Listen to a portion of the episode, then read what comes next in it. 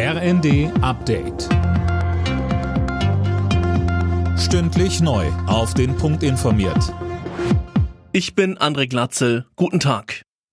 Mit Blick auf einen möglichen Gasmangel im Winter fordern einige Bundesländer mehr Mitspracherecht. Konkret geht es darum, wer im Falle eines Falls vorrangig mit Gas versorgt werden soll, sagte Hamburgs erster Bürgermeister Tschentscher der Zeitung Welt. Mehr von Tom Husse. Sollte Gas knapp werden, hätte das erhebliche wirtschaftliche und soziale Auswirkungen, so Tschentscher. Deshalb solle die Bundesnetzagentur nicht allein über die Rationierung von Gas entscheiden.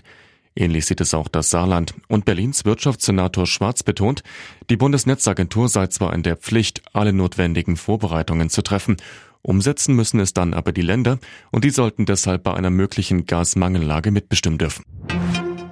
SPD und Grüne wollen in Sachen 9-Euro-Ticket offenbar nicht locker lassen. Wie die Bild berichtet, beharren beide Parteien auf einem Nachfolgeangebot zum Ticket ab September.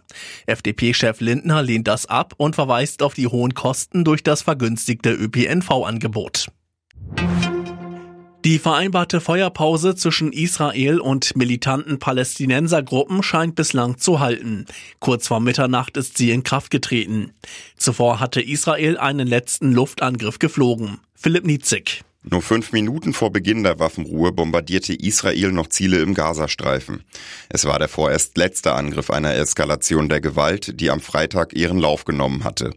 Nachdem die israelische Luftwaffe ranghohe Anführer der Terrorgruppe Islamischer Dschihad getötet hatte, flogen als Reaktion hunderte Raketen aus Gaza auf Israel. Die aktuelle Waffenruhe kam auf Vermittlung Ägyptens zustande. Es geht voran. Zwei weitere Getreidefrachter sind aus ukrainischen Häfen ausgelaufen.